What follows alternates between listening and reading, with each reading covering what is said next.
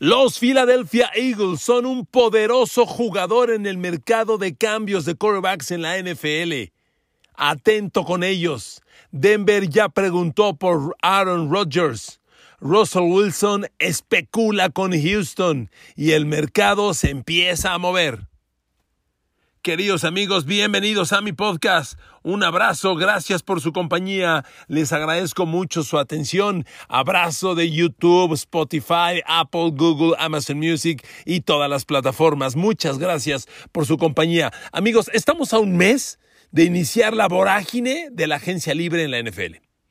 Lo que pase de aquí al comienzo del 16 de marzo es mera especulación, porque nada oficial puede ocurrir hasta entonces. De hecho, está penado hablar con jugadores de manera anticipada. Sin embargo, entre equipos sí se puede especular. Y usted sabe, en el mundo del periodismo, la rumorología nos encanta y ya se empezó a mover. Hay un jugador bien importante que no podemos pasar por alto. Un equipo de peso, de reciente campeonato en la NFL, los Philadelphia Eagles. Es increíble. ¿Hace cuánto fue campeón Philadelphia en la NFL? Hace solo cuatro años. Y de lo que Filadelfia tuvo para esa corona, hoy no queda nada.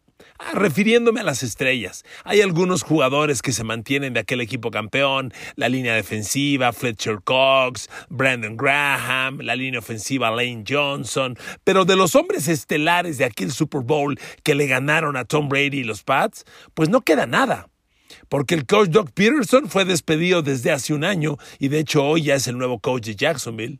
El coreback héroe de aquel partido, Nick Foles, fue de inmediato despedido después de ganar el Super Bowl. Ya pasó por dos equipos y anda medio extraviado. Nick Foles, héroe de aquel Super Bowl. Aquel equipo se lo dieron a Carson Wentz, quien ya fracasó, lo votaron, ya se fue a Indianápolis y parece que de Indianápolis también va a salir. Así de rápido se mueven las cosas en un equipo que hace solo cuatro años fue campeón. Pero ¿qué cree? Filadelfia que esta recién concluida temporada pareció aventarla por los aires y pese a ello se metió a playoffs, resulta que hoy tiene tres primeras selecciones de draft para abril. Y el draft y la primera selección es la gran moneda de cambio, la gran moneda de trueque en un cambio poderoso de corebacks. Y si tú tienes tres primeras de draft, aguas. Porque con eso consigues a Aaron Rodgers. Con eso consigues a Russell Wilson. Y Filadelfia no está tan perdido. Filadelfia es un equipo que caminó aceptablemente, le repito, se metió a playoff. Fue el último equipo en playoff, el menos cotizado, pero se metió a playoffs. Yo hubiera querido el boleto de playoff de los Eagles. Un equipo como Chargers, un equipo como los Colts, ya lo hubieran querido. Entonces, ahí están los Eagles. Y miren amigos, el mercado necesita estabilizarse y para estabilizarse los grandes y poderosos jugadores tendrán que definir su rumbo. ¿A qué me refiero? ¿Va a estar o no va a estar Aaron Rodgers? ¿Va a estar o no va a estar Deshaun Watson? Russell Wilson. Eso es la clave, porque el mercado se va a mover dependiendo de quiénes jueguen. A ver, le pongo un ejemplo. De pronto dice Aaron Rodgers, me quedo en Green Bay. Russell Wilson dice, me quedo en Seattle. Deshaun Watson dice, no me interesa un cambio. Si nadie de los grandes sale, un coreback de medio calibre tipo Jimmy Garoppolo sube su cotización, porque sería de los mejores, si no es que el mejor cotizado de los posibles movimientos. Pero si Aaron Rodgers dice, adiós Green Bay, Russell Wilson se despide de Seattle y, y Deshaun Watson confirma que va a ser cambiado por Houston, entonces con tres jugadores tan poderosos, un coreback tipo Jimmy Garoppolo, pues costaría menos. ¿Está usted de acuerdo? Entonces, es, es la ley de la oferta y la demanda. Así simplemente. Hay una gran demanda de corebacks. Ajá, pero ¿cuántos, ¿cuánta oferta hay de ellos? ¿Cuántos están disponibles? Esa es la clave al momento y no la sabemos. Aaron Rodgers ya dijo, yo voy a esperar a definir muy pronto. Ajá, muy pronto. ¿Qué es muy pronto? Pero como le decía, retomo, la rumorología ya se está moviendo. La gente está viendo a Filadelfia como un jugador muy poderoso, porque esas tres primeras de draft le interesan a Green Bay, le interesan a Seattle, le interesan a quien quieran. Imagínese Seattle con esas tres primeras de draft, por favor. Es una joya. Seattle, sobre todo, que no tiene primeras de draft, que lo invirtió todo por Jamal Adams, el safety, y se ha quedado sin primeras selecciones. Esas tres serían súper atractivas. Russell Wilson a, a, Filadelfia y bienvenida a sus tres primeras de draft. Uf, por supuesto. Es más, en intercambio, bienvenido Jalen Hurts, el quarterback de los Eagles hoy, y a ver qué haces con esas tres primeras. Sería muy atractivo. Por eso Filadelfia no quiero decir que trae la sartén por el mango, esa frase tan usada en México, pero es un jugador muy poderoso que hay que seguir con atención, ¿ok? Además, del dinero disponible para pagar, hay que ver las selecciones de draft. Porque recuerden, los grandes corebacks que se van a mover, se van a mover vía cambio, no son agentes libres. El año pasado los Rams adquirieron, digo año pasado, sí, bueno, sí, año pasado, a Matthew Stafford por cambio con los Lions. Les dieron dos primeras de draft, les dieron a Jared Goff, ya, eso fue un cambio. Y Russell Wilson no es agente libre, tampoco Aaron Rodgers, tampoco Deshaun Watson, tampoco Matt Ryan, y son los grandes corebacks rumorados en cambio. Entonces, para cambiar por ellos, hay que dar algo en trueque. Primeras selecciones de draft, no lo dudes. Hay que hacer un paquete. Y lo más importante de ese paquete son las primeras selecciones de draft. Le repito, Rams dio dos primeras por Matthew Stafford y ya tiene el trofeo Lombardi que quería. Entonces, ese modelo lo van a copiar otros. Yo siento que si el divorcio ya está dado entre Seattle y Russell Wilson, a Seattle, bueno, no quiero decir necesite estas primeras tres de draft, Debieron, debo decir, le urgen esas tres primeras de draft. Si yo fuera Seattle y ya está confirmado el divorcio con Russell Wilson o confirmado su salida, a ver, Filadelfia, ¿me urgen esas primeras tres? Claro que sí, porque un coreback del calibre de Russell Wilson tiene ese valor. Todavía no es momento para esa especulación, pero ya se empiezan a mover las fichas. A ver, se sabe que Denver está preguntándole a Green Bay por Aaron Rodgers. Pero Aaron Rodgers no ha definido su futuro y Green Bay acaba de hacer una jugada que exhibe su desesperación por conservar a Aaron Rodgers. Pero, pero Green Bay es como la pareja que ofendió a su pareja, que le fue infiel y que ahora quiere pedir perdón. A ver, Green Bay, ¿para qué carajos reclutas a Jordan Love hace dos años cuando Rodgers le urgía un receptor? Hoy no tienes receptores, tienes un coreback de estorbo como Jordan Love que no pinta para gran cosa y quieres retener a Aaron Rodgers.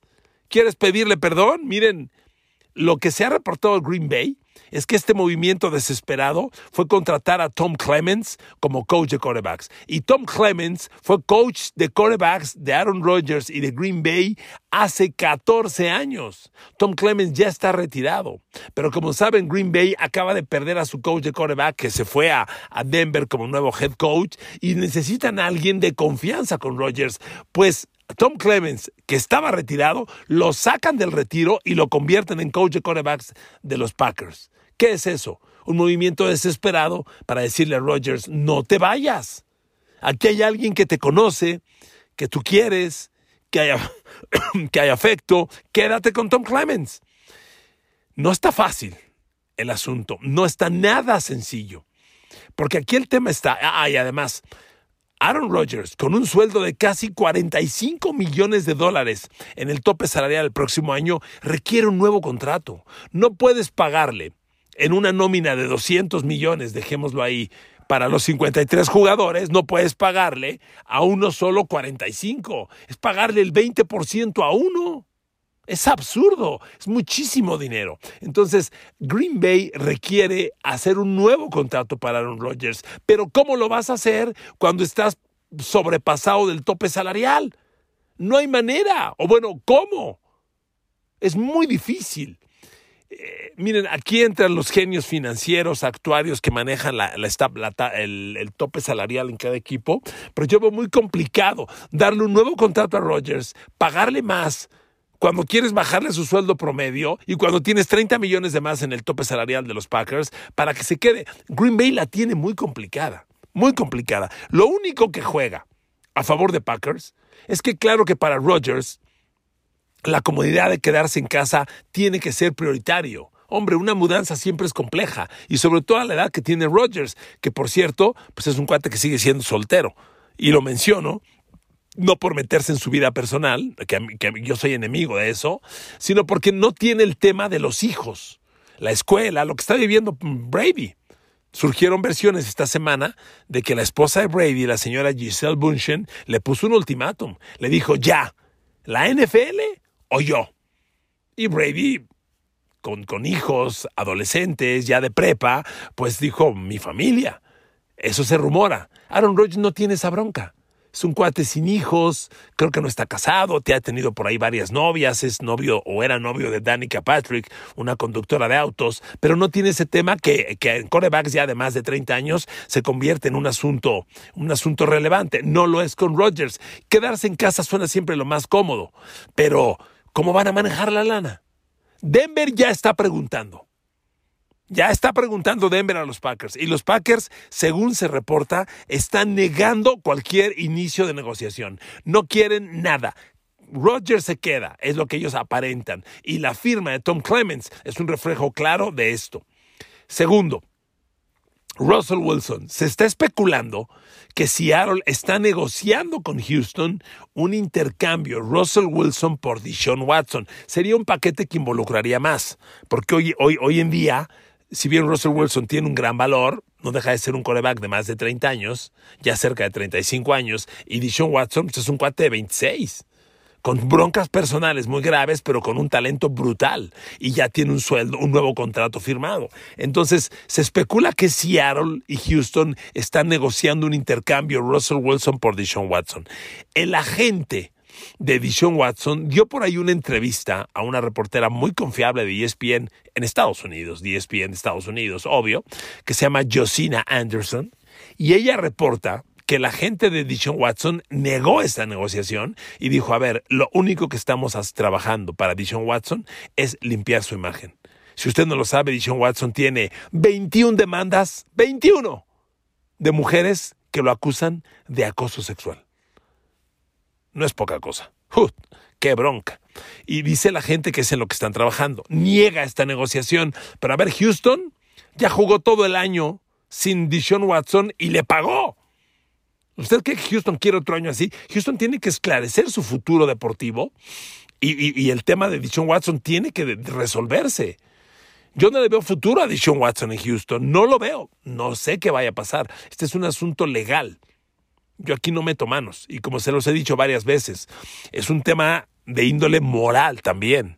Un equipo que, adquiera, que adquiriera a Dishon Watson corre el riesgo de que la nueva comunidad diga, a ver, un cuate con 21 demandas de acoso sexual llega a la ciudad. ¿Dónde está tu calidad moral? Eso puede pasar. Y, no lo duden. Entonces, el valor de Dishon Watson es muy alto, pero se devalúa con este asunto legal tan grave hablando solo de lo deportivo, un Dishon Watson por Russell Wilson me suena muy probable, altamente probable. Y esto a mí solo me confirma la versión que ya corrió en semanas pasadas de que Seattle y Russell Wilson ya decidieron caminar por rumbos distintos. Y es muy interesante. Russell Wilson para mí es una joya. Hay quienes lo critican mucho en Estados Unidos. Para mí es un cuate joya. Nunca ha tenido broncas personales, tiene una vida individual muy respetable, cero escándalos. Dicen que su esposa y él se sienten actores de Hollywood. Miren, yo, yo, soy enemigo de juzgar la personalidad. Cada quien es distinto, cada quien tenemos formas diferentes. Yo veo al coreback y veo un bárbaro talento. Y todavía le veo años de, de, de, por jugar en la NFL. Entonces, este rumor, deportivamente hablando, me suena lógico. Muy lógico. Porque Dishon Watson es un brutal talento y necesita un nuevo futuro. Dishon Watson tiene que salir de Houston. Tiene que salir. Después de este tema, para limpiar tu imagen, tienes que legalmente negociar con las personas que te acusan y buscar un nuevo, un nuevo camino, un nuevo rumbo. Yo veo obligada la salida de Dishon Watson, pero le repito, Josina Anderson reportó que la gente de Watson niega estas versiones que ya toman fuerza. Ahora, el que, el que Filadelfia está negociando con Russell Wilson es un rumor muy fuerte también, con, mucha fortaleza. Le repito, porque Seattle no tiene primeras de draft, porque Filadelfia tiene tres y porque se me hace muy lógico este cambio. Ahora, cuando un equipo cambia un jugador, la opinión del jugador es secundaria. ¿eh? Tú te vas a donde yo te cambie y punto. Entonces, ¿por qué lo digo? A mí me parece que Russell Wilson debe buscar un equipo donde aspire a otro Super Bowl. Filadelfia no es un mal equipo, pero que sea un equipo para Super Bowl, mmm, lo dudo, ¿eh? Filadelfia no trae grandes receptores. Le ha fallado. Las Jalen Rigor fue una primera de draft al que le apostaron mucho y ha sido un fiasco. Este muchacho de ascendencia española, Arcega Whiteside, otro fiasco. Ya no está Zach Ertz, como le decía, todo lo con lo que ganaron el Super Bowl, que fue Doc Peterson, Nick Foles, Zach Ertz, ya no existe en Filadelfia. Entonces, el equipo, híjole, pensar que llegue Russell Wilson ahí y ya aspiren a Super Bowl, lo dudo. Tiene una muy buena línea ofensiva, eso sí. Juego terrestre interesante. Con, con, este, con Scott, con este otro muchacho. Ah, perdóneme Alzheimer, pero no yo no yo no veo un gran talento sobre todo ofensivo. La defensa tiene sus cosas, pero así como para Super Bowl porque llegó Russell Wilson, la neta no. Entonces yo sí consideraría que Russell Wilson diga, "No manches, ahí no me voy." aunque su opinión sería secundaria, sí sería, podría ser ese un tema. Y bueno, un último coreback que entró a la escena, Derek Carr. Mire, Derek Carr no es agente libre, le reitero. De hecho, no hay corebacks top agentes libres. Nuevamente digo, Aaron Rodgers no es agente libre, ni Russell Wilson, ni Deshaun Watson, ni Matt Ryan. Todos son rumorados como cambios, tipo lo que hizo Rams por Matthew Stafford con Detroit. Y entra Derek Carr a la escena, porque Derek Carr tiene un grupo opositor muy fuerte en Raiders. Hay gente que dice que no es un coreback elite, aunque a mí me parece fantástico lo que hizo metiendo al equipo a playoff. Bueno, él y todo el equipo, a pesar de todas las broncas que tuvieron, dieron un partidazo, partidazo contra Bengals en la primera ronda.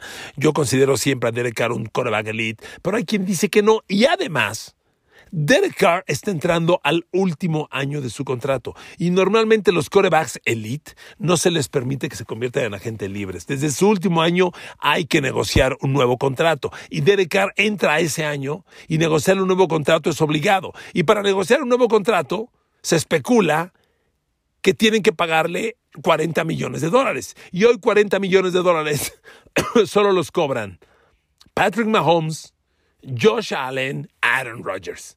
Entonces, pagarle esa lana a Derek Carr, um, sí está como para pensarlo. Entonces, entonces el tema es, bueno, entonces, ¿lo van a cambiar los Raiders?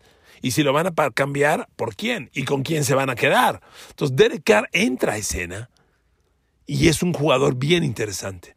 Porque ha demostrado que puede hacer las cosas. A lo mejor no es Patrick Mahomes, no es Joe Burrow, Josh Allen, Justin Herbert, pero es un, gran, coreback de 4.000 yardas que ha ganado las cosas, no tiene bronca de altas intercepciones. Es un coreback, yo lo pongo incluso por arriba de Jimmy Garoppolo en el mercado de cambios. Indudablemente. Imagínense dedicar en los Steelers. ¡Ah! A mí se me hace interesante. Uf, otro coreback con el que cierro este podcast que puede entrar a la escena es Kirk Cousins. Los Minnesota Vikings ya tienen nuevo coreback, nuevo coach, Kevin O'Connell, el coordinador ofensivo de los Rams, con el que acaban de ganar el Super Bowl. Sale de Rams, es un nuevo coordinador ofensivo, es un nuevo coach en Minnesota. Y no se sabe qué opinión tenga sobre Kirk Cousins. Kirk Cousins es un coreback interesante, con números consistentemente buenos, pero que siempre falla en el juego grande y que cobra casi 40 millones de dólares. Si Kevin O'Connell llega y dice no me interesa, pues no le interesa, ¿eh? Porque O'Connell va a iniciar su proyecto y quién sabe si Kirk Cousins le interese. Y entonces ese podría ser otro coreback, otro jugador elite que entraría al mercado de cambios. Miren amigos, lamento que solo estemos hablando de especulaciones, pero les repito esa frase tan certera del mundo del periodismo. El rumor es la antesala de la noticia. Y empieza a sonar esto. Empieza a sonar que Denver pregunta a Green Bay por Aaron Rodgers. Empieza a sonar que Green Bay está desesperado por conservar a Aaron Rodgers. Empieza a sonar que Seattle discute con Houston un intercambio de Russell Wilson por Deshaun Watson. Empieza a sonar que Raiders podrían divorciarse de Derek Carr. Y que Minnesota podría divorciarse de Kirk Cousins. Esto hace súper interesante el mercado que todavía está a cuatro semanas de iniciar. ¿De acuerdo? Queridos amigos, les agradezco mucho su atención, los quiero mucho, que Dios los bendiga y nos escuchamos pronto.